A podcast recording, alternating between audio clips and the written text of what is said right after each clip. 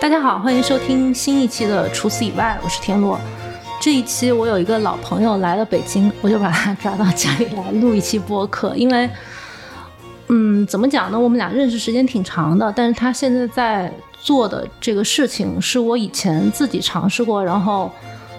就彻彻头彻尾的失败了，所以我一直佩服他能把这事儿干到第十一年的朋友。嗯，它的食品的品牌可能很多朋友也听说过，叫做南食兆。就如果你买过，在网上购买过一些食材或者调料，大概率会见过这个淘宝店。呃，南食兆的老板叫做老杜，就这些年可能是看着他慢慢的把这个店铺。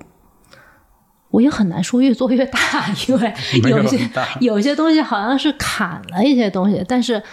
做的时间很长，而且调性一直保持的挺好的，所以今天就把他叫到家里来，一起聊一聊关于他的淘宝店和他做食材、做调料、做这些产品的一些，不能说是心得，就是可能是坑，也可能是经验吧。嗯老杜先跟大家打打个招呼吧。好，大家好，我是南石照的老杜杜克。我上次看你们发微博的时候，就是你们没有庆祝十周年，但是庆祝了第十一周年。 对，这不是刻意的，啊就是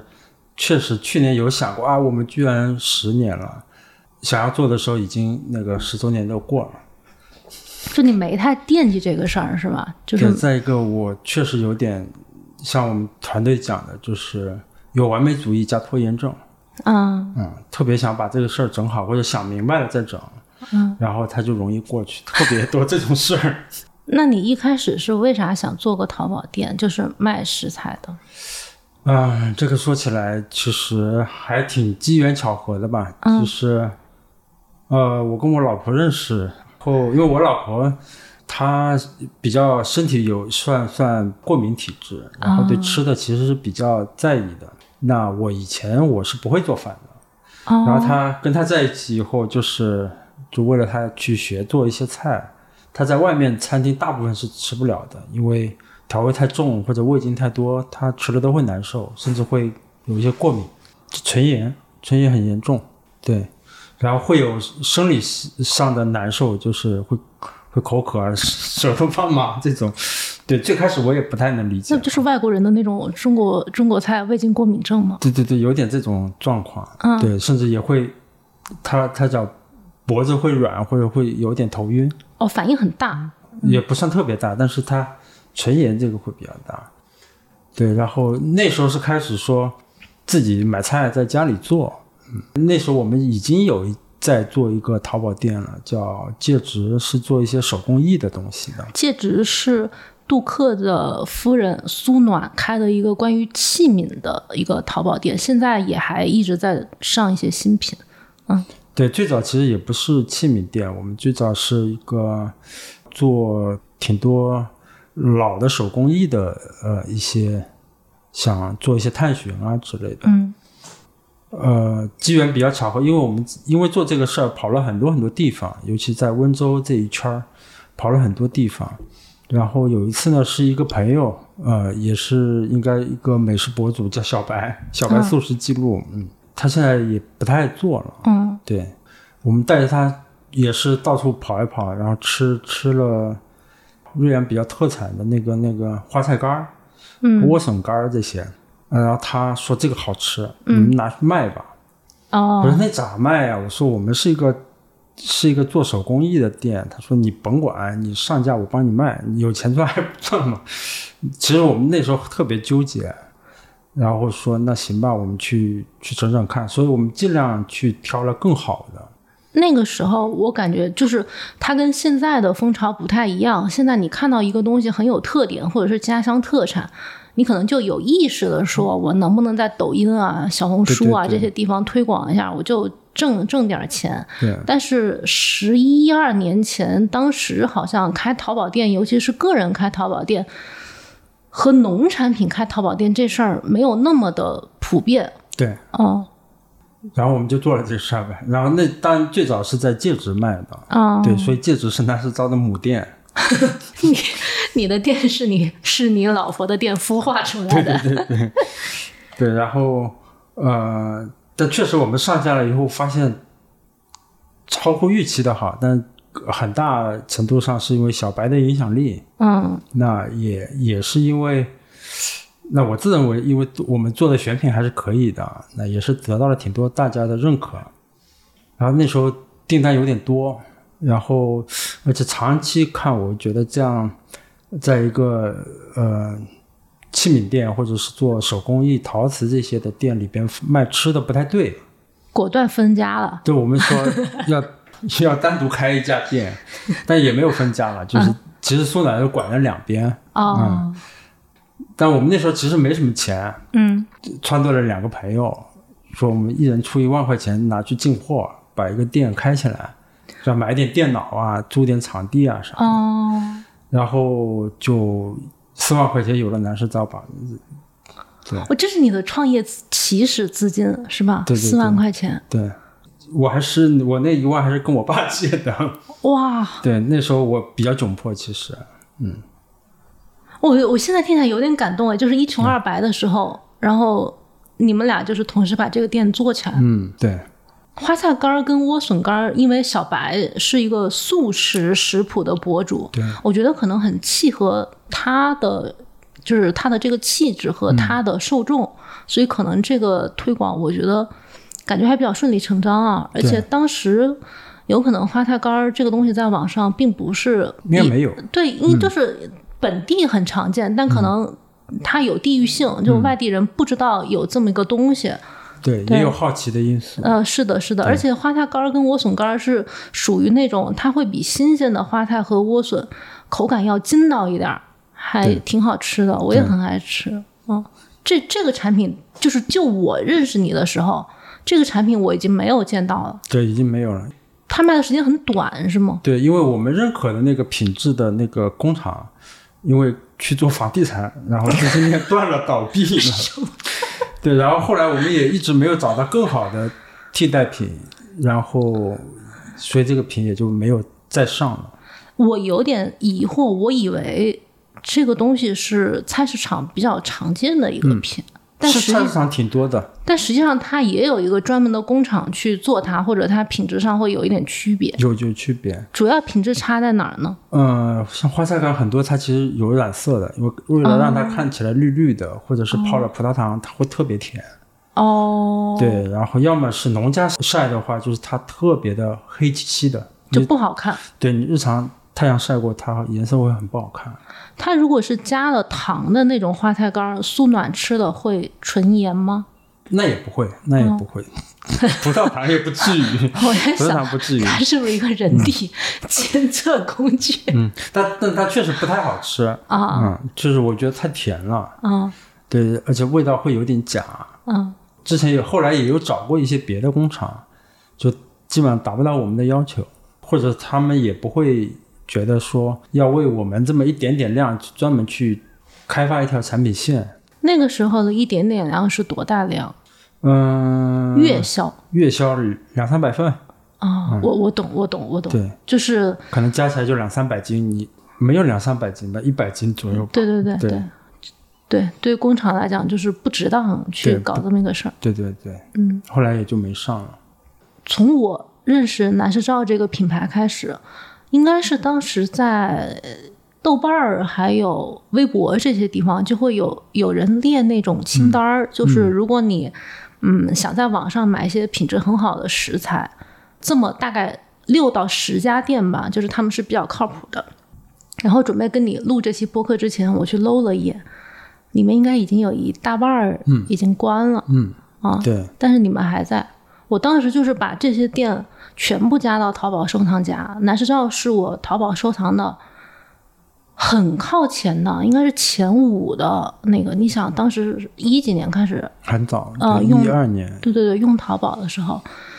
但我后来发现哦，我现在也有很多习惯是从网上购买一些食材嘛。我发现南石照虽然在我的收藏夹里，但我买的频次不是特别的高，因为它有一些酱料或者饮品，它是我自己会去制作的那个那个部分，比如说葱油啊、蒜酥啊、青酱啊这些东西，我自己能做。我我我也有空做，就是相对很多上班族来说，我比较有空在自己家里呢，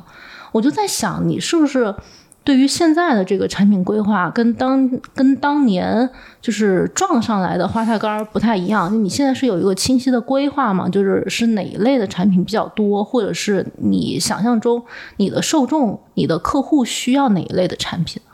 嗯，对，确实这有个有一个很长的过程，嗯，就是我们最早呢是因为撞上来的，嗯，后来有主动想去做的，就比如说，我们其实花菜干儿这些算还是介质时代的，嗯真正南石膏真正第一个产品是那个锁面，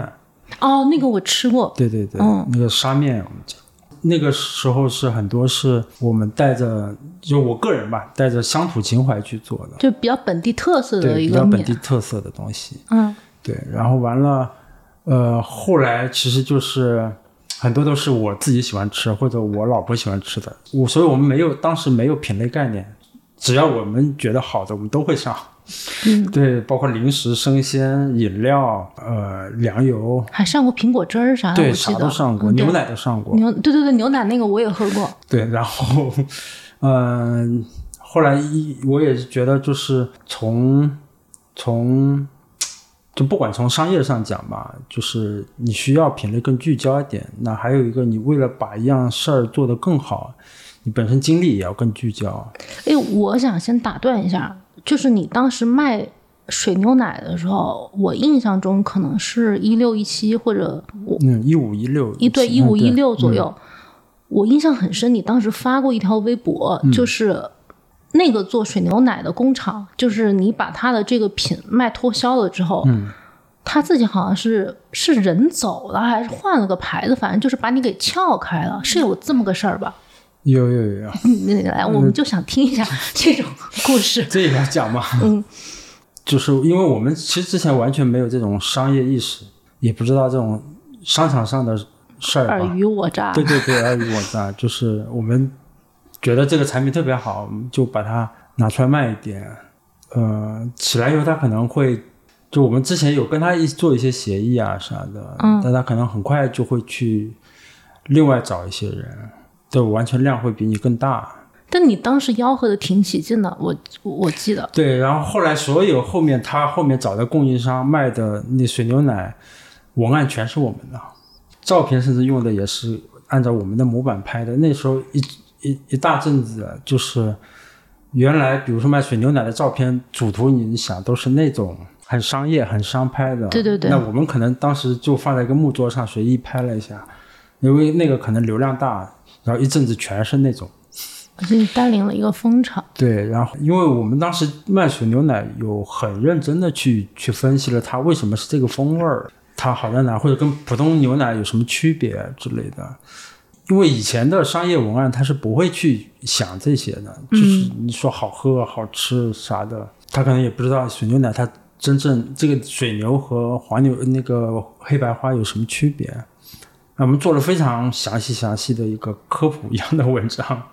呃，他们可能觉得这个是有用的，所以后面很多都是按这个来的。但当时他们就是把你撬开之后，你就马上就直接不合作了嘛。对，我想说那就算了，嗯，嗯，我觉得意义也不大。但是这个时候，你会不会觉得你卖这些所谓的自己喜欢吃喝的品牌，是在为他人做嫁衣啊？其实当时会有这么想，嗯，对，当时会有这么想，但是从现在往前往回看，你就觉得这可能过程还是比较比较必要的一个过程。对，我当时印象很深，因为那个牛奶还是你寄给我的，嗯，我觉得很好喝，但是因为它的牌子并不体现男士照，对，我就会觉得是一个男士照代销的品牌。对，然后后来你跟他们掰了之后，就当时对我自己也是一个警醒。虽然我那个时候没有做产品，但我知道就是有些东西是把握在别人手上的。对。嗯，这个我印象很深。对我们当时也甚至想过说要跟他签一个协议，我们要做一个就是自己的品牌上去，自独立去做包装的，嗯但还还好没有谈下来吧。嗯，不然就投入更多对，投哈。入可能更大，因为嗯你那个利乐罐起订量是非常非常大的。那是这事儿以及其他的事儿之后，让你觉得会需要重新梳理一下品类和自己做的产品吗？那这个还倒不不不到至这于个。程程那度。你这亏就是吃的不大， 我发现，我对我觉得这个已经够打击我了。对，然后怎么讲？就我觉得对内我们也需要更聚焦的做一件事，不然就是呃，我觉得我自己可以跨很多品类去做产品，但嗯后来到了团队以后，他们没办法跨太多品类，因为可能逻辑都是完全不一样的。什么意思？就是你做饮料的逻辑，你可能和做粮油的逻辑、做生鲜的逻辑是完全不一样的。为什么自己可以跨这么多品类，但是小伙伴儿不行？呃，我觉得可能跟我很多年的沉淀有关系。啊，对，但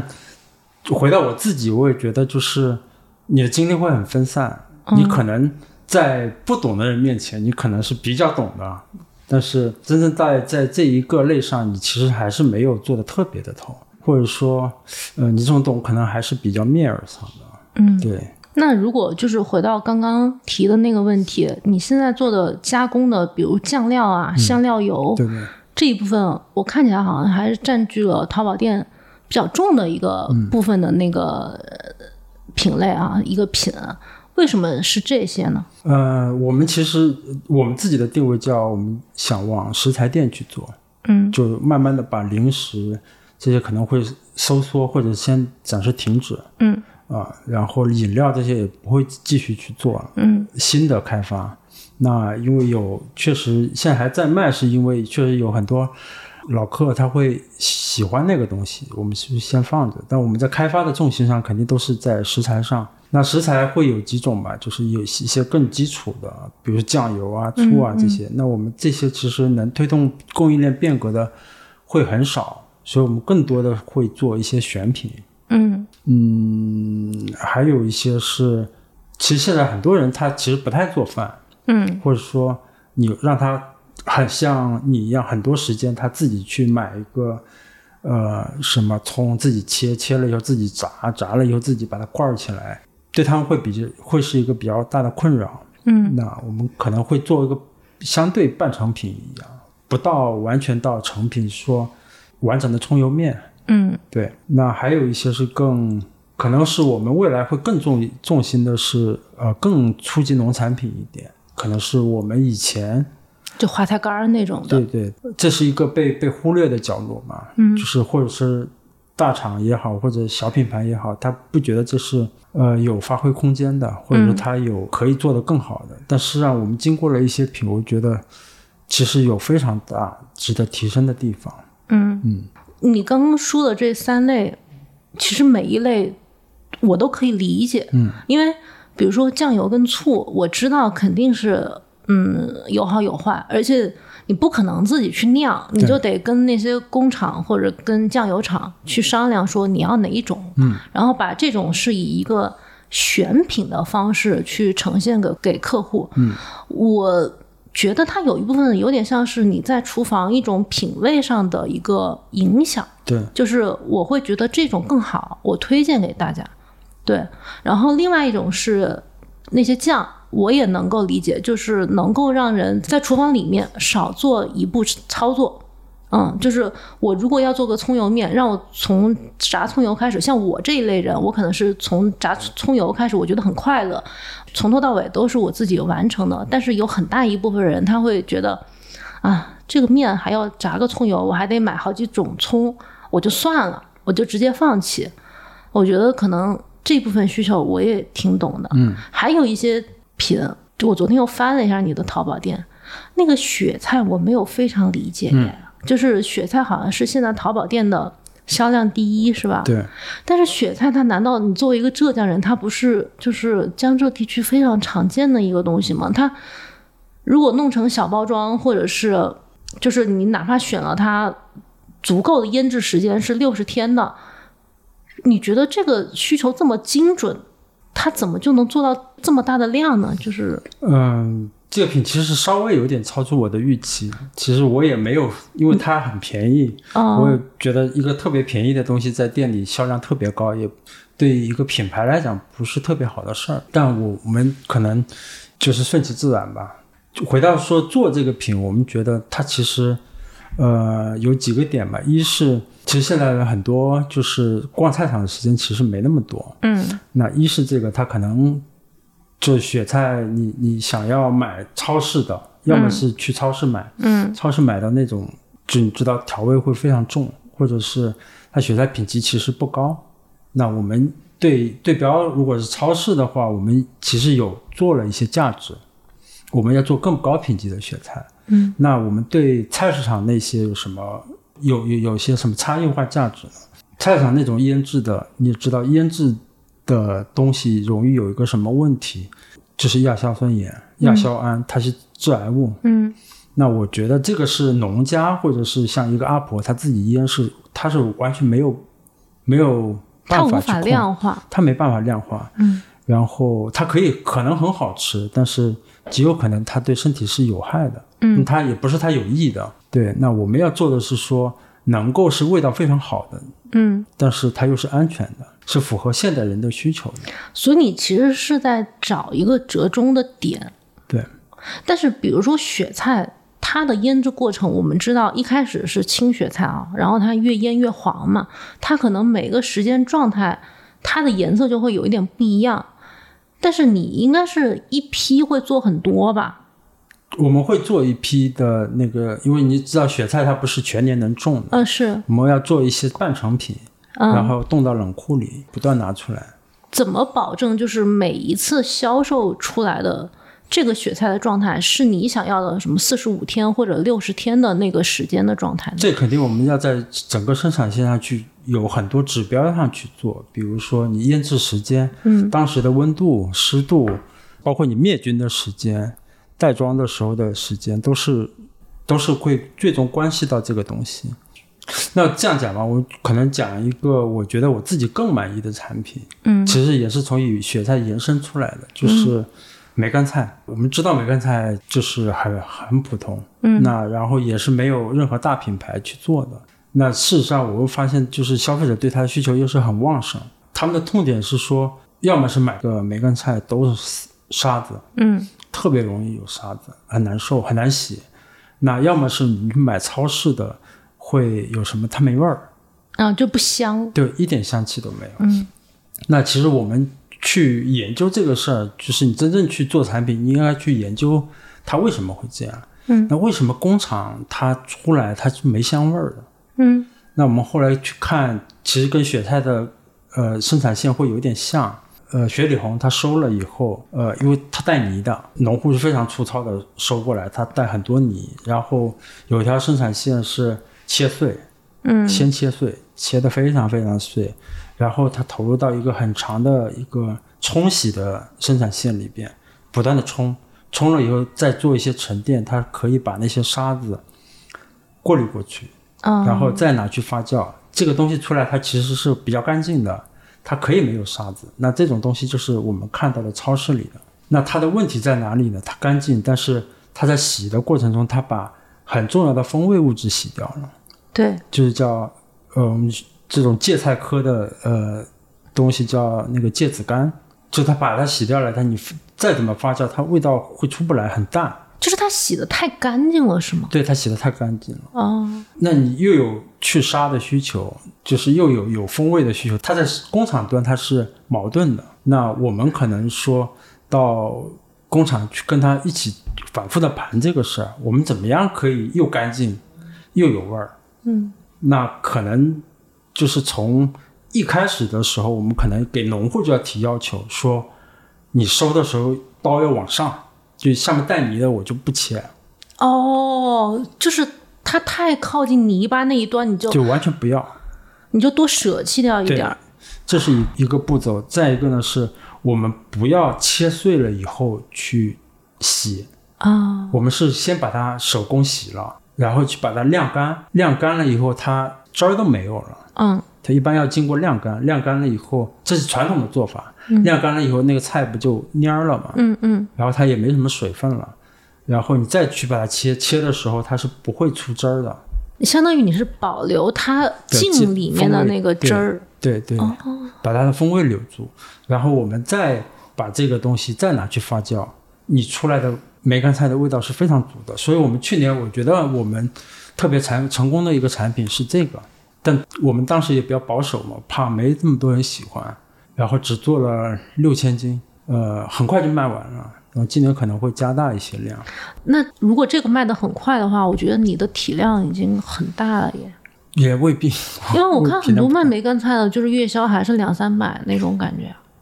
对，当时我们在这这个出来以后，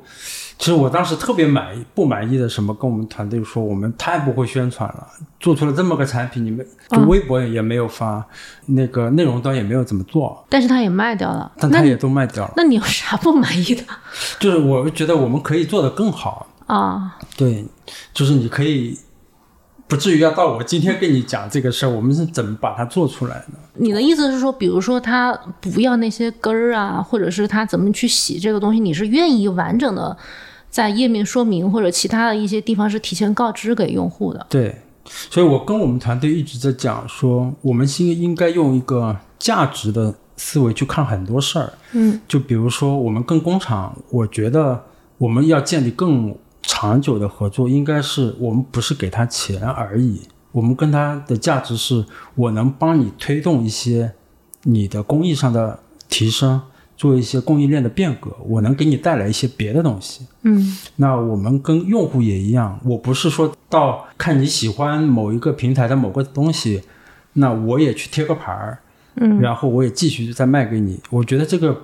你没有做任何价值，嗯，我们要做的是说，你要用价值的思维去看你做的很多事儿，跟供应链也、供应商也好，跟工厂也好，跟跟我们的用户也好，你只要你做的事儿是有价值的，那我觉得你那个东西，你极有可能你是不需要去推广，它也可以很好的像雪菜一样卖掉，呃，那个梅干菜一样能够很好的卖掉。梅干菜那个工厂现在一直沿用你们的这个流程吗？呃，这个怎么讲呢？就它不能完全沿用，因为什么呢？就是它的经销商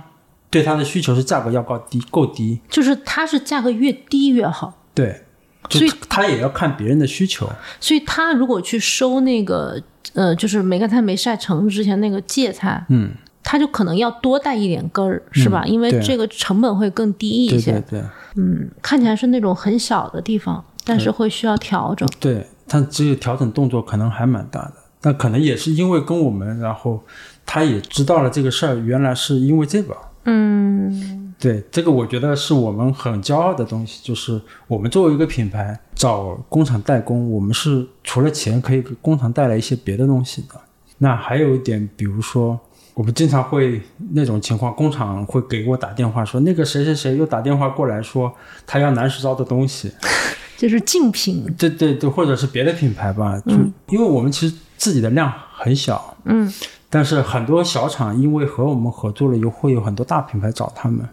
因为他觉得哦他能做出更好的东西。就是那个大品牌可能会觉得南石兆的这个对产品的改进还是太小打小闹了。不是，他们要的是拿现成的，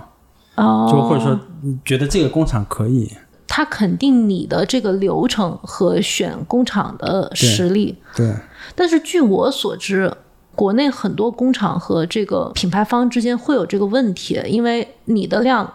对他来讲是不饱和对的，那他肯定是会需要通过这次的产能的提升或者技术上的提升，去接触其他一些更成熟的、产量更大的品牌，因为他吃不饱嘛。对，那这个问题咋解决呢？对，这个其实也是我们走走过的很多弯路。嗯，就是其实我们以前有过用那种，就是你把它合同定得非常死，就是你要一定要给我独家，就约束他，约束他。嗯但其实那时候是少了那个思维，就是那你约束他以后，你对他有啥好处？嗯嗯嗯，他其实没有好处，因为你的量不大，他对也会很失落。对。我给你做出了很好的产品，但是我你还是卖那么一点。我说实话，这种合同要绕过去的方法很多。对就比如说有很多我改一个配方，那其实我就说我不是南石照你的对这个配方，对我我其实就没有算违约。对我可能，比如说番茄的品种换一下，或者我盐从一克变成一点一克，对对，他要绕过的方法太很了。很多。嗯，但我们后来发现，其实我们真正做到了更好的那种战略性合作的嗯工厂是，呃你你的需求是，呃，你能把你研发的东西能够独占性站住，因为这是你的很多的成果。那同时，你要为它考虑，就是工厂也要为了生产，也要为了生存，那它的量从哪儿来？嗯那我们可能会有时候会有几种方式啊，有一种可能会帮他们提供一些呃产品的 idea，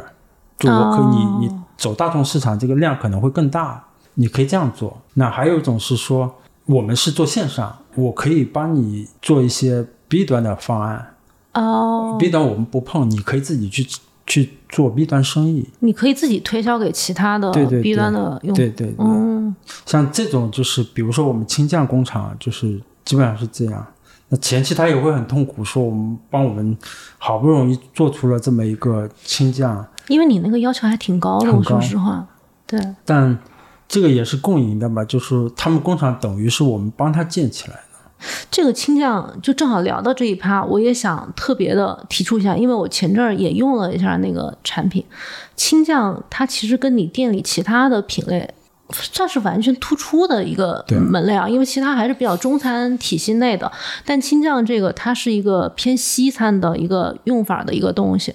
我看了你之前叙述的，就是怎么做这个青酱，因为我自己平时也很喜欢吃这种酱嘛。你直接从众多乐开始啊，对啊，因就是为为啥呢？你收是收不到这么多罗勒吗？一是收不到，二是它会非常贵。啊，你去超市去看，你买新鲜的罗勒多少钱？对对对，我是按袋儿买对的，，很嗯，贵的。然后你要做把它做成工厂化，你肯定需要非常大的量，嗯然后你品质要稳定，也不能是这一季有，下季又没有。嗯对，然后我们可能会去找，对，从源头上去找愿意种香草的农户，然后给他种子，教他怎么做。怎么种，怎么收？因为他们其实没有种过，他不会的。就是种罗勒，它可能不在他以前的那对对个对种植经验里面。对对，天哪，我我觉得这个跨度有点太大了，因为你除了工厂做做的这个部分，你甚至还要管农业的那一部分。对，所以，哎，就是，嗯、像青夏这样吧，就是我花了非常大的心力，或者说对我来讲满足了我极大的创作欲的一个 产品，但是后面会痛苦，说你你花了很多的创造力进去，去做出来一个产品，它最后可能你回去捅的看我们的产品线，嗯，它很奇怪，它跳出来它了跳出来了，然后那怎么办呢？我们现在就很拧巴的把它放着。啊，对，然后嗯，怎么讲？就是因为我们这个奇怪还表现在很多地方，就比如说买我们雪菜的人，他进店以后他会买点别的，比如说买点榨菜，买点酱油，买点糖啥的，这个很合理。很合理。嗯，那来我们店里买青酱的会有个情况，他只买青酱，哦，大量的青酱的订单，我们虽然青酱的订单可能是我们整店非常高的一个排行非常高的一个位置，但买青酱的用户往往是只买青酱，他不买别的，因为别的东西跟青酱没有关系，那你会觉得这部分客户你没留住吗？也不算没留住吧，就是嗯我没有办法为他创造更多的那个番茄酱他不喜欢吗？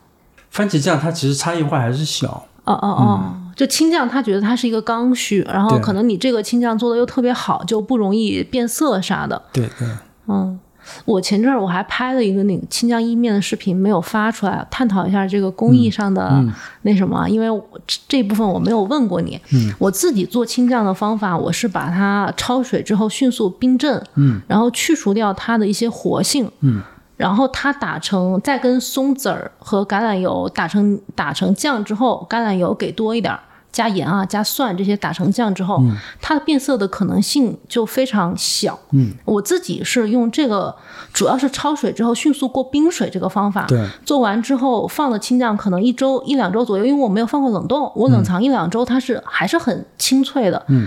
你的工厂的方法有比这个更好吗？有你说一下，能能说吗？这个可以说啊，你说，这个也是我们当时，就是我觉得是我们做出了一个可能连老外都没有用的一个工艺。我这是 我我讲的我们创作欲特别厉害的一个东西嘛，也是拍脑门想到了，就是为什么这个叶绿素非常的难留住，就很多绿色的食物，呃，需要到后期要靠加一些色素去做的。就或者他加菠菜那种，就加菠是菜不容易变色对，的相那相种。嗯对不容易变色的。那我们看说怎么那么容易变色？那有没有除了色素以外，或者是抗氧化剂啊，或者是啥的，有更好的方式能留住这个东西嘛？嗯，那我们知道，哎，抹茶为什么可以这么绿？哦，对，，其实我们把抹茶的一些工艺用到了这个东西上。也是杀青，其实，对，但它是真情，哦，对，它是真情。你好聪 明。我我突然又意识到，因为我一直觉得就是所有的菜系它的根本的原理、烹饪原理是相通的，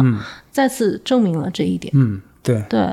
你像抹茶，为什么它可以比绿茶更绿？对对对因，为它是真情，它不是别的茶叶的工艺不一样。嗯，但是这种就只能在工厂环境下进行，对吧？呃，蒸一汽嗯般来讲来说是这样，自己家里它的那个蒸汽可能达不到。啊，对，是的，嗯，所以我那个方法还是家庭用比较好吧。对对，然后我们也试过用水焯水去杀青，它也会有一个问题，就是它风味还是容易被被被冲水走，带走对，带走。对，对我的我的方法就是焯完罗勒的那个水之后，我就直接用那个水煮意面，嗯，就我能那还让有意面味儿对染点儿那种对罗勒的味儿。对，但你说的这个方法确实就是蒸青，它会对它本身的香气和风味会保留的更好。对，后面我们又进一步优化了，我们可能像你说的，你用冰镇的那个方法，我们其实可能会更进一步用液氮，哦，对，它会迅速把那个温度降下来温了度降下来，然后能够把那个酶叶绿素酶的活性完全给抑制掉。我我感觉我们这方法殊途同归，但你那个就是能操作的量和精准度会更高一些。对对就是我对这种方法在工厂里面，你说焯一下，然后使劲儿赶紧赶紧捞出来，然后放冰水，这个就不太现实。对对，不太现实，你在工厂端是很难做的。嗯嗯我对这个青酱，因为我也买过你店里的这个青酱，我觉得它的香气和它的呃油脂，就是松子儿和那那些蒜的那个味道，我自己是觉得比较平衡的。你对于这个产品，就比如说你调配蒜的比例、橄榄油的比例和松子儿的比例、盐的比例，你有什么？感觉吗？就是你是怎么样去设计它这种比例呢？比如我用你那个青酱的时候，我其实觉得它的味道有一点点淡，会比我自己做的要淡一点，我会嗯需要额外加一点盐。然后我后来看你的淘宝说明，我就发现，因为你是推荐它还能用来蘸牛排呀、或者是蘸嗯就是蘸别的食材，我我又理解啊，因为它不完全是配意面做的嘛。对，嗯，这个是咋设计的呢？就试呗，啊、就就是不断的试。啊就你会先考虑场景吗？呃，不，不会，我可能会先考虑自己的味道。自己的偏好？对，然后完了再去看场景，嗯，就有些其实也是到后期才发现说，有些用户说吃意面太太淡了，或者说他很多用户他其实开盖以后直接来一口，他说哦好咸啊，他给你一个差评。哦，就是。 对，这个东西，我我我理解你的那个点，因为它直接崴一口跟去拿来做菜，这是两个截然不同对的场景。对，但就是它的是这个你差有时候要做这些平衡吧。笑死， 直接崴一口，本来想尝尝味儿。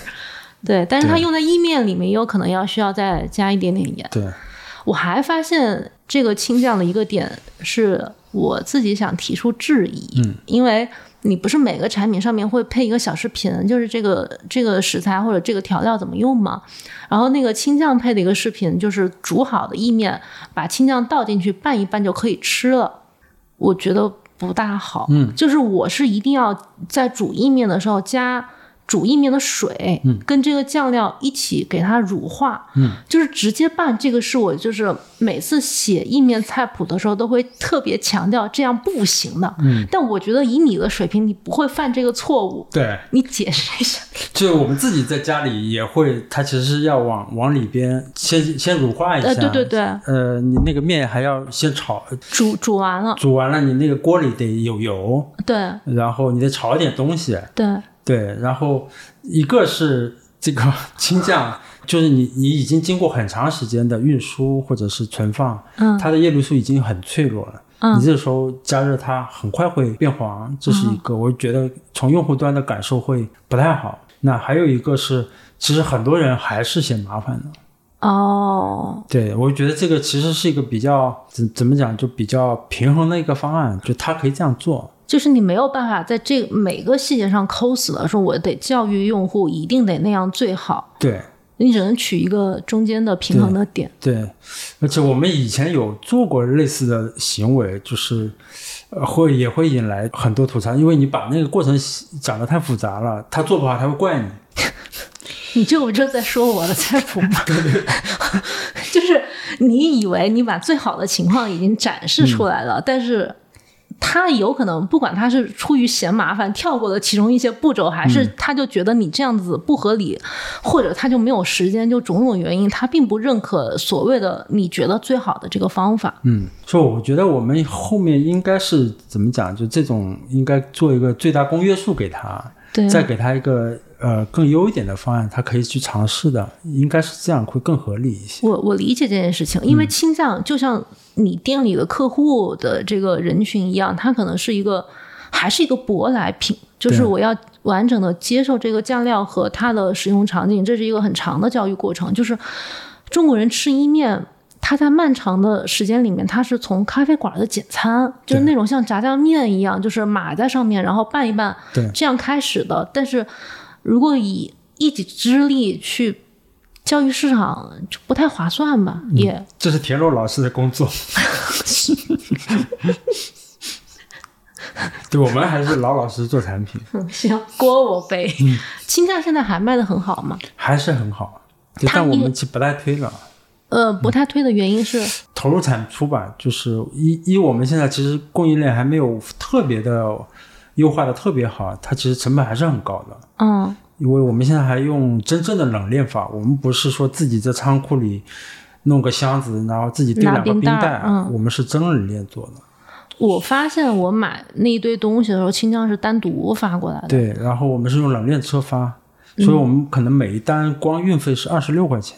有些朋友可能不知道所谓的真正的冷链和假冷链，就是假冷链是扔两个冰袋儿，就是嗯意思一下降降温，但是类似夏天这种时候，它是很快会完全失扛不住效的。对，但真正的冷链是像顺丰啊、京东，它都有那种全程保温的车，对，它可能不是空运，也许还反而会慢一点，但是它的温度保持会更好。对，冷链它其实比空运要慢的。对对对，嗯但是你这个好像也没有在产品说明里面特别突出。就是我觉得讲了没用。哦哦，就是但只能客服他如果问起来，你给他解释几句。对对对，那倾向，我打个比方啊，嗯，有两个方向，一个是你再次投入去宣传这个产品，另外一个方向是，也许有一天你就不做这个品了。你觉得发生什么事儿会让你就是做出这种选择呢？你是说不不做它了？嗯。或者是你又特别想把它使劲儿再推广一下？呃，我我是想，它对我的产品生涯是一个非常重要的一个产品。嗯，对，然后它的创作有很多，除了它工艺以外，我觉得把它变成小杯装，嗯，那也是我们的一个创造。现在有很多品牌已经开始学我们了。因为它用量就是一次一杯是对刚好的，嗯对对对然后就是我觉得把它丢弃了，自己内心肯定是过不去这一关的。那我们后来未来我可能会说单独的去开一条西餐线，哦，对，然后去补充它 一些。为了青酱再搭几个， 对为了一对瓶醋再搭几个螃蟹进去，而且就是从我自己个人的饮食习惯来讲，我其实平时会比较吃的比较地中海一些。哦，就它是符合你的喜好的。对对对，但其实你的店里面有些食材，我觉得它地域性很强。嗯，像梅干菜和青酱，我觉得它不管中西来讲，它还是一个涵盖面比较广的东西，是大家已经有认知的东西。但我上次买一个蒜酥，我觉得这个东西还。挺地域的，就是就我自己，我买回来也是放那儿放着。就有几次是吃我我在家吃果条的时候，我想起来撒一点儿，因为确实比我自己炸，嗯要来的方便，但是大部分时候我也想不起来它能干啥。嗯，但我发现你店里这种东西也不少，嗯，咋想的呢？呃，其实一是说，就它可能原型它是一个非常地域性的东西，那然后它可能在这一个地域，它用它的人很多，对，呃，然后你可能脱离了这个地域，呃反而大家就这就么不吃了，用了嗯呃，不用了。但是你可能你自己又觉得它其实是很好的东西，嗯你给它找到更好的应用场景，它其实是能变成一个真正能在生活中有用的。其实我们蒜蓉卖的很好。嗯，它其实是潮汕地区的一个东西，对他们很多牛肉丸啊上面会撒一点，那从我们品牌来讲，我们肯定不会说哦，这个是潮汕它专门吃牛肉丸用的，或者是吃什么果条用的，这个路就走窄了，路是就走吧？窄了，然后也不是我们能控制的。嗯，那我们应该是给它寻找更好的场景，就比如说你炒青菜的时候，你炒完了以后给它撒一点，嗯，或者是你你自己本身很多时候有些菜是要炸蒜的，嗯，对，它可以帮你省掉炸蒜的过程。你这个跟葱油的逻辑可能还是类似的，就是你帮他先完成一步前置性的准备的工作。对对对对，嗯，对，我觉得这个也是对用户的一个价值。我提供一个吃蒜酥的方法，就是我有时候会炒那个手撕包菜嘛，嗯手撕包菜里面我如果用新鲜的蒜，我发现好像没有蒜酥好吃哎，嗯，就蒜酥那个香气对会明显很多。对，就是我也问了，其实有问了一些我们那个呃粉丝，他也挺多是会做饭的，嗯，就是他们炸蒜经常会炸苦了，会焦了，对对就它对很难对控制。对其实你在矿产端完全是可以控制的很精准的，对，它可以恒温是吧？ 对，还可以恒温。嗯，然后我们的创作点还有很多，比如说像潮汕地区，它本身有的，它可能用的油是大豆油、调和大豆油啊，或者是就很普通的油吧，可以用更好的油。明白，嗯就是可能有些原料对你来说成本提升了，但是它也许对口感没有那么大的帮助，对它是在安全性上或者是其他的价值感上有一些体现。对。然后这个产品啊也挺有意思，我觉得可以跟你聊一下，就是，呃，因为他们原先工厂是很大的，嗯嗯，然后它可能大量是用很很廉价的油炸这个蒜，它是非常流水线的。在潮汕当地，它蒜和油是一起的。呃，就是蒜酥浸在油里，对对对，嗯那对那个那边的人来讲都能这么用，那我们只要酥，嗯，但我们的需求是我们要换油，对，我们要更好的油。你是不是有个蒜油是这个产品？对，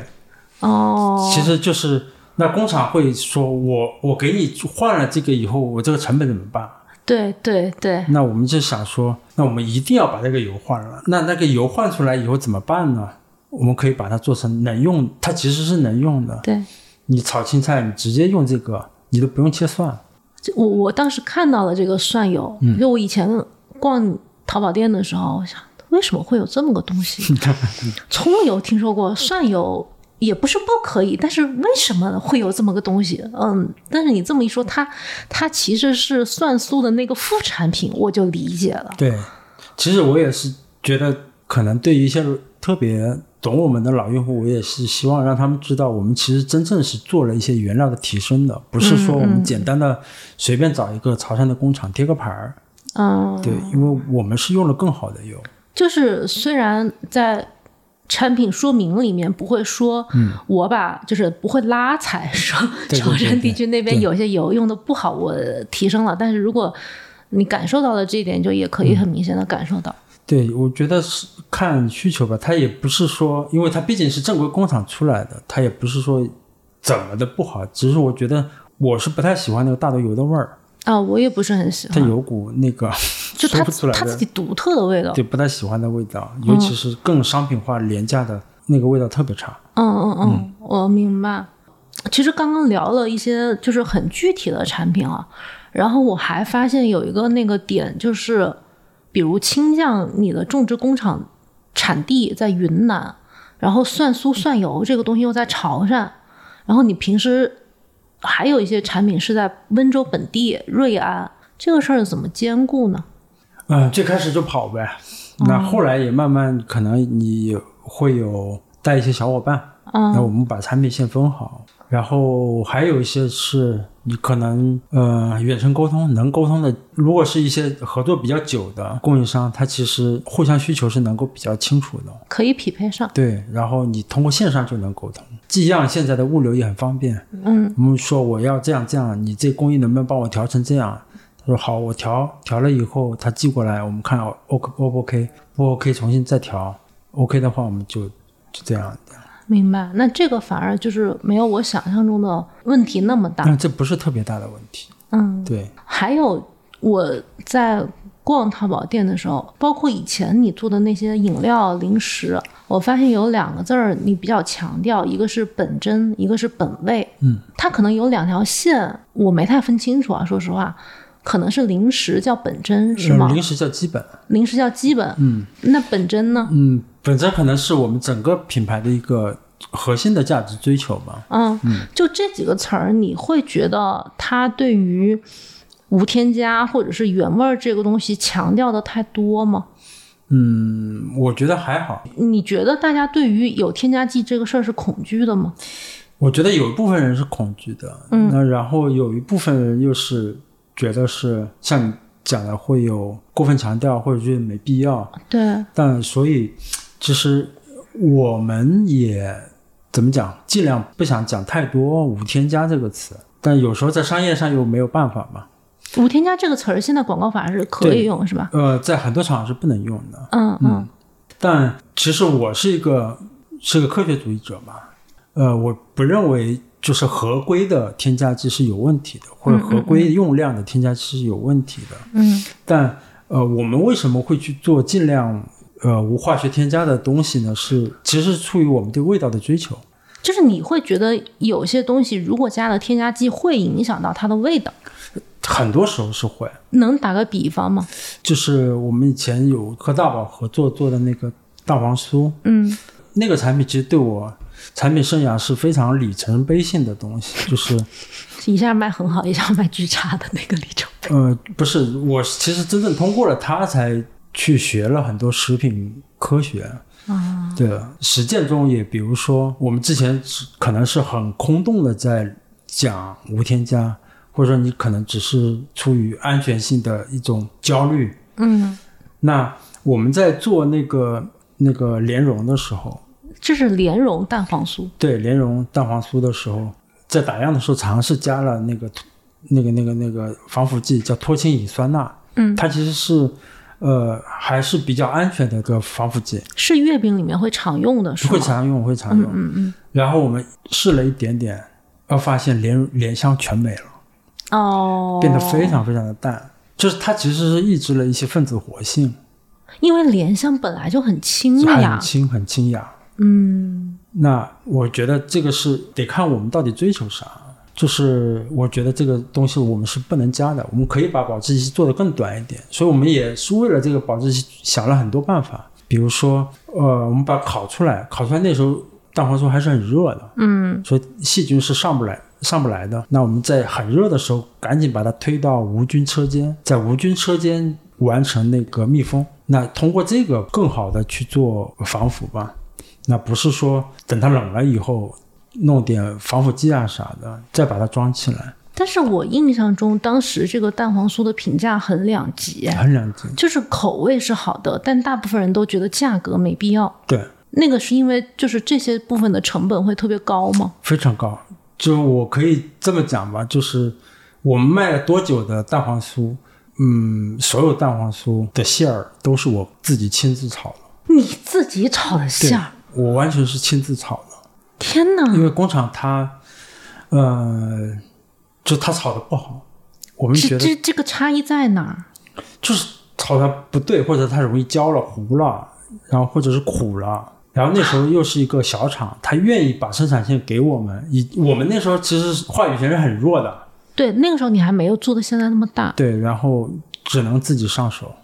然后我们那时候因为莲蓉，我们不想用成品的莲蓉，那个其实是没有味儿，只有甜对对只有对甜味对儿对，然后一点莲香都没有。我们用的是新鲜的莲子，还是品级比较好的新鲜莲子，自己把它泡了以后，应该是是就是干莲子吧？干莲子把它嗯泡、泡了以后，但莲子呢有很多，其实哪怕是通心莲，它还有个别是有带莲心的，莲心是特别苦的，你还要一个个检查。一颗一颗剥，每一颗剥。然后工厂那时候一到一到中秋，就是工人是很紧张的，对，但他的大订单是非常非常大，忙着做月饼，他不可能派你多少工人给你，那我就只能自己上手在那剥。最长我印象是剥了八个小时，因为一百多斤还有两百斤的那个莲子，泡了以后是很多很多的，就一颗颗剥，这惊就呆完整了。完整的莲子你要把它剥成两半，你啊不就嗯能请自己请个阿姨来做吗？就当时没有人，没有人，工厂整个厂区工厂也想请人了，就我我普及一下这个常识，就是如果是在中秋节之前，就是大部分嗯工厂的月饼订单是从五月份开始就排满了的，就是中秋节是这种饼类工厂全年最旺的时候。对，所以你像月饼的产业链已经做得很完整了嘛，有专门做馅儿的厂，对对对，然后有专门做皮的厂，你可能到某个工厂，它就组装一下。嗯，现在包可能都不用工人包，啊机器刮一下，对很快的。但你可能你你想要的是那种有真正有莲香的，那可能就没办法。然后后来那个工厂老板娘呢看不下去，实在看不下去，她坐那陪我播了五个小时，我们照片到现在还在。震惊了！我我我当时知道你们这个品很难，因为嗯那个品是你跟大宝少有的动用了所有的社交关系在推的一个品。对，因为平时就是你们推广也比较佛系嘛，也不会说田螺，我给你寄一个东西，你帮我推一嗯下。实际上很多时候就是，哎，反正要寄不寄的，就这么回事儿哈。嗯就你晒不晒单也从来不管。那一次，呃我不记得是你们俩谁还特地跟我说了一下这应件该事是儿。大宝。然后大宝每天就在当时就在微博上，就是看他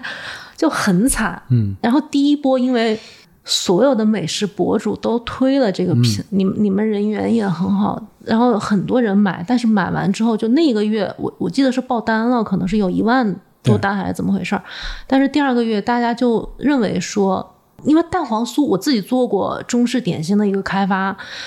我知道大家对它的价值定位在哪儿，嗯，就是他不会觉得说这个莲香或者这个呃蛋黄的糯度和不干的程度，或者它的酥皮值得这个价钱。嗯然后第二个月我印象中就产量急剧下跌，对，后来就很快就没做了这个嗯品。对，其实到后来我们其实大宝也很消耗，对我我发也现很，消耗，真的是我也崩溃了。我每个星期都要去工厂做，对周末没办法回家。我有一次在工厂睡了四天，然后哦，回家我就坐下来，门一开，我坐下来跟我老婆哭，我是真的 哭。然后她看我浑身都是那种馅儿泥，然后胡子拉碴的，然后特别脏，就是人很颓的样子，就她也很心疼。后来这个品是是你们有史以来生命周期最短的一个品。那也没没有，那其实生命周期也还 OK，、嗯对，但它确实我觉得对我的产品生涯影响太大了。其实从它开始，我们真正开始去做产品，而不是做选品。哦，就是现在从这个时候开始是做自有的产品，没有做 OEM 那一种。对对，不是单纯的贴牌儿，我们会到生产那一端去。然后我们其实之前对食品工业的理解也很也很浅薄，以前可能是带着情怀做，就自己觉得品质够好就行了。那你后来发现，其实光品质好，或者是你可以让它更好，或者说原来不好的东西，你可以让它变得更好，或者你可能会想一些办法。因为像蛋黄酥，我们那时候特别崩溃，就是因为原来的方子是大宝在自己家庭做对，它是呃家庭家烘庭焙的，烘焙啊出来的。嗯，我之前是很单纯的想法，那这么好吃的蛋黄酥，我说大宝我们合作吧，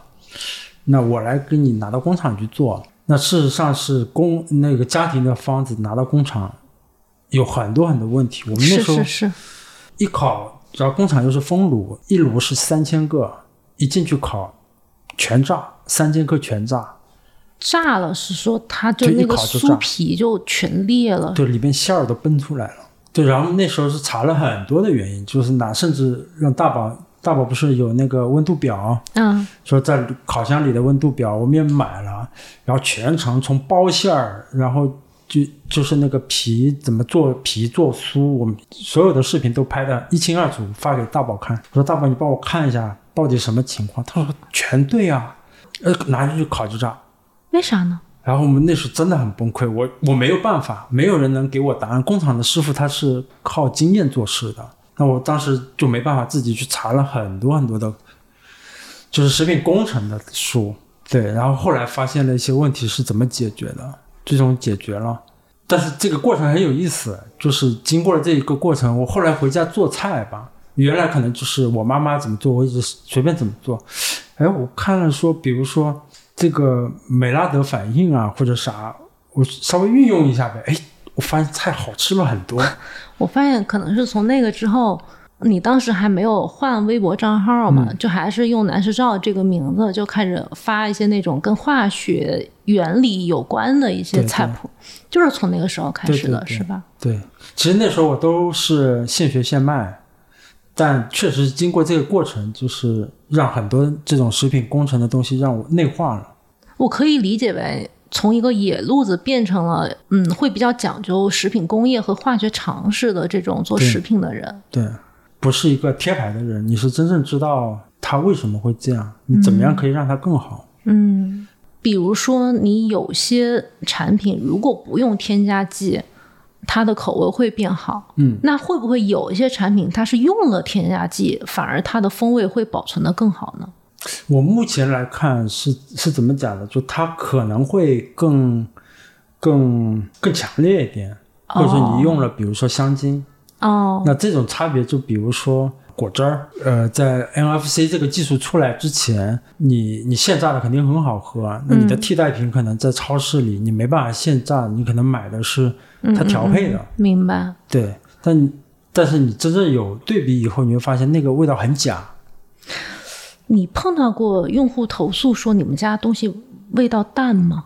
偶尔会有吧，就是因为我听下来，可能就是首先你保留的它食材的原味儿，然后嗯，很多添加剂不用的话，你可能用一些包装的方式，就比如说弄小包装，或者弄真空，或者弄其他的，就让它这个风味尽量的锁住。可是包括你连榨菜做的都是淡盐的，嗯，就是会不会碰到有很多人觉得我吃惯了那种有味儿的东西，碰到南石照家的东西可能是比较比较平或者比较没味儿，会有会有。嗯，但我觉得这种就不能完全纠结嘛，这可能就是也是我们可能互选的一个过对程，嗯候选的过程。我们我们注定的不是一个大众品牌，嗯嗯嗯嗯。那你会觉得随着预制菜或者食品工业越来越发达，你的这部分受众会缩小吗？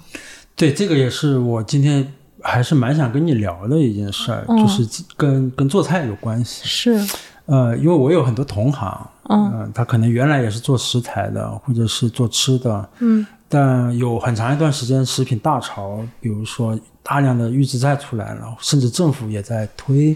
政府红头文件都下下来了，希望 希望各地部门政府支持预制菜工厂。对对对对，就但从全世界来看，说它的大势就是做菜的人越来越少，对，就人对对现在对烹饪的花在烹饪上的时间是很少的。这也是我痛苦的一个点。对，然后呃，所以我很多同行他会转向了，他可能去做预制菜，去做素食，嗯，就比如说泡面啊，或者是什么呃螺蛳粉那种现成的啊，嗯呃，这是我其实曾经动摇过，我觉得以我的能力，我完全完全可以做那些产品，对我来讲非常的轻车熟路。嗯但我最终其实还是选择了食材这条路，不是预制菜或者是素食。嗯呃，我是怎么讲，就是反向的看这个事儿吧。所有人都涌上去的时候，可能需要有个人退一下。嗯像陈丹青有一本书叫《退退步集》，我印象中我里边翻过的内容已经完全忘了，但名字印象非常深，就是退步，就就是很多时候需要用退一步的思维去看，就不是说为了退而退哦，就是你可以变得不一样，就是做一点儿就不一样的拥挤的事对情。不拥挤的事儿。这个这个事情也是这几年比较困扰我的一个点，因为我有时候觉得说，哎，也不能否认预制菜对大家的意义对和现在食品工业的发展，可能有些预制菜。它就是挺好吃的，嗯，我也推广过，像油封鸭腿，我觉得它预制菜比自己在家做的强多了，就是它控温啊，控制那个熟度，而且它批量做一大堆鸭腿，比你一个人吭哧吭哧烤三个小时，做成本也要低很多。但这个事儿对我来讲，困惑就在于说，食物它到底是给人快乐的，还是变成一个填饱肚子的一个东西？就是它是一个工具，还是一个快乐的来源？它肯定是有很多的，我觉嗯得它肯定不是说、呃只是一个嗯功能，嗯，就是呃，我是个进化论者，就是就在我们几百万年的进化过程中，就是嗯我们为什么会对一些味觉，比如说我为什么觉得一个东西是苦的，嗯为什么觉得一个东西是甜的？嗯，那苦是因为可能那进化告诉我们那个东西可能有毒，有危险，对，然后嗯甜是因为它能提供热量，然后咸是因为电解质，嗯人会为什么会紧张？为什么会有肾上腺？它是一种为应急的，就是反应机制对反应，嗯它造成了很多情绪。如果是纯从功能上讲，我们人类为什么要有音乐？嗯，就可这没以有可意以义没有，嗯但完全可以没有。是但我们为什么会花很多精力去享受音乐？嗯那可能从进化最早的讲说，我们为什么听到一些悦耳的声音会觉得愉悦？可能是森林里的那时候的鸟叫，可能当时的环境是给你是非常安静的，或者说安全的，嗯，所以你会觉得愉悦。就是这是我们祖祖宗留下来的这些对印记，对应急，然后我们把它创作，把各种声音编辑，然后创作成了音乐。就是我们其实，在对自己的，是对自己这几百万年的进化的一个回响。所以你觉得食物它应该放在一个更长的，就是时间里面去看看待它的角色和功能，是对吗？对，其实我们对味觉依然会有快乐，嗯有悲伤嗯的，有有难过，一样有感知。就是就是吃这个事儿，我觉得它的意义是远远超过呃填饱肚子或者营养本身，不然我们活的就是去吃蛋白粉。我觉得就这个好事儿确实它是有阶段性的，就比如一个年轻的朋友，他刚刚毕业，他从二十三四岁到三十岁这个阶段，可能他在拼搏，他的生活情况甚至可能有一点窘迫，他对于食物的选择。食物在他生命中承担的角色可能是相对没有那么高位的，嗯但是也许他有一天成家立业，或者是他的生活状况稍微松弛一点，他有余力去品尝这个东西的时候，我觉得还是适合我们这种古典的这个一些美食爱好者，这个时候进入他的视野。因为我自己有一些朋友，我也发现，嗯，他们以前吃一个东西，他说他以前吃过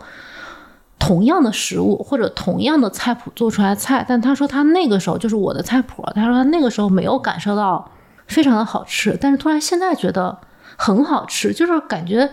好像到了三十岁的时候，他的味蕾突然又打开了一次。我我对我来讲，这个体验也挺奇妙的，可能我自己写菜谱快十年了。因为我有很多早期的读者就跟我说，他是一四一五年看我的菜谱，但是后面他就没太做过。嗯，我其实心里知道，就是一四一五年我写的不怎么样，但是可能就是就是得持续做吧。然后他有一天他会他会有需要，这是给我的感觉。我觉得年轻人他可能也不是说食物在那个阶段他很充满在拼搏的阶段，他是对食物对他是没有情感意义的。对他其实有，只是他可能不一样。比如说，对对，我们那时候在在工作时候特别的累，然后晚上可能跟几个哥们儿去烧烤，对也很爽哈也。很爽。那其实是、你说那个时候是为了填饱肚子吗？也不是，或者说你可能在某种情况下，你吃个辣条，你还觉得很快乐。对，就是就是你。就你不管什么阶段，它都有一些情绪价值，或者说有营养，或者说填饱肚子之外的东西。就是你可能到了三十岁阶段，你可能需要的那个那个呃填饱肚子之外的东西不一样了而已。是是，还有一个我觉得也可以跟你分享的，就是呃，还有跟我一些同行说我为什么要做食材这个事儿，我跟他们讲了一个例子，我说我们很小的时候，呃，那时候其实做饭这个事情是不稀奇的，对那家里如果说来重要的客人，我们的办法是请他去下馆子，那是对对他非常高的礼遇。对那我们现在可能家里来了很重要的客人，你是特别特别重要的人，我才会把你请到家里跟我一起吃饭。反过来了。反过来了，嗯，就是做饭的人在变少，但你会发现做饭的价值在上升。哇，你我 你突然帮我找到了一些人生意义，就是对，我觉得一件事儿它的价值感在上升的话，那它这个就是有有有值得做的，或者说你如果用生意的角度去看，它就是值得做的生意，嗯，或者你说把它当事业去做的话，它是你值得奔赴的事业。挺好的，我觉得挺好的，就是很感慨，但是哎呀，现在就是情绪很复杂，因为也我们认识这么多年了，其实我们以前前几年交集并没有那么深嘛，可能是互相看着对方。慢慢的一直在做，然后后来有一次老杜给我打了个电话，跟我聊这个，就是他想通过播客来表达一些他对于食材的一些这个解法和他要持续再去做的这个想法。然后我们在北京录了这么一期，但是我没有想到，对这个事儿我自己，因为我这几年我自己就挺纠结的。我看着做这个事儿，就是做饭的人越来越少，但是我也知道我得不停的把这个事儿做下去，而且我自己比以前能力更强了，就是我需要我自己再把那个希望自己承担的责任更多一点。可能我自己现在也准备，嗯、写一些关于对厨房或者对现代社会年轻人的一些观察。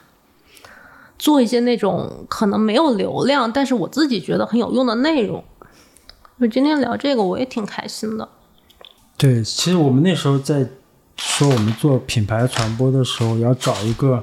真正在讲做饭这件事儿的一个 一个一个内容，其实我们有一点难找啊。但我想来想去，肯定只有田螺，这也是特别了不起的一件事儿，就是哎呀，这一趴会被剪的， 也不用在我的播客里 面啊，夸嗯我知道，我我这是我单独跟你讲的，就是，嗯、就是我我我我也经受很多很多诱惑，就是嗯谁在抖音卖什么温州现成的糯米饭，其实这个 idea 我们很早以前都有了，它听起来也是 make sense 的。也 make sense 啊。然后，呃，而且这种压力对我来讲，它来自多方多方面吧。就是我们的团队也一样，我们比如说，我们给我们销售的团队说，你要帮我们把产品推出去，他说我们那个食材拿出去博主都不要啊。他说：“他说你有没有零食？有没有现场的？”他说：“你让我我怎么卖东西？”就是它推广都没法推，就是呃老板，你应该多做点零食，啊你要么多做一点直接可以热热就吃的，自热锅。我也顶着很大压力去做这个事，但我就还是回到那个事儿，我就觉得食材这个东西总得有人做。嗯，然后就是你如果做料理这件事儿，我觉得也不用太纠结，你应该去找到更懂得这个价值的人。就是反正现在做这个事儿也是自洽的。对，完全自洽。他不但自洽，我觉得他在生意上是成立的。嗯嗯嗯，是，就是我我觉得这么想也很对，就是也不是说在这个事儿上就挣不着钱了对，可能我们选了一个没有那么卷的， 对，没那么卷一个赛的道也对挺好的。对对，对，也符合我们的状态，是，就是我们没那么卷，也依然可以挣创到造一些钱嗯价价值，挣到一些钱。对，我觉得我们今天就是聊到这样也差不多了。我我跟老杜还商量了一个合作，就是可能除此以外，有一部分播客南师照会做一些冠名，这一部分播客。我是想通过那种对于食材的筛选，或者是我逛菜场的一些经历，和南师照本身品牌很对应的是这一部分内容，它也是有点儿前置性，就是我我在做饭之前怎么样去看待食材，而且这部分内容它可能是很长期，但是量没有那么大的一个内容。可是我觉得对于真正做饭的人，他是很需要的。我也很感谢南师照，就是在这一部分播客给我做一个冠名，也希望大家多多关注这个品牌。如果选一些这个食材的话，可以去南师照的店里看一看，有些东西也许你在初次品尝的时候会觉得它有点淡，或者这个价格不太理解，但是长期吃，我觉得起码它对身体是非常好的。我觉得做到这一点就已经很不容易了。我觉得先做到对心 情好，对心态，对心情好。 对对我对们，尽量少讲功效。行。那今天非常感谢老杜，嗯，录了这么一期。谢谢大家，谢谢大家。好，那先这样，我们下期再见。好。好，拜拜。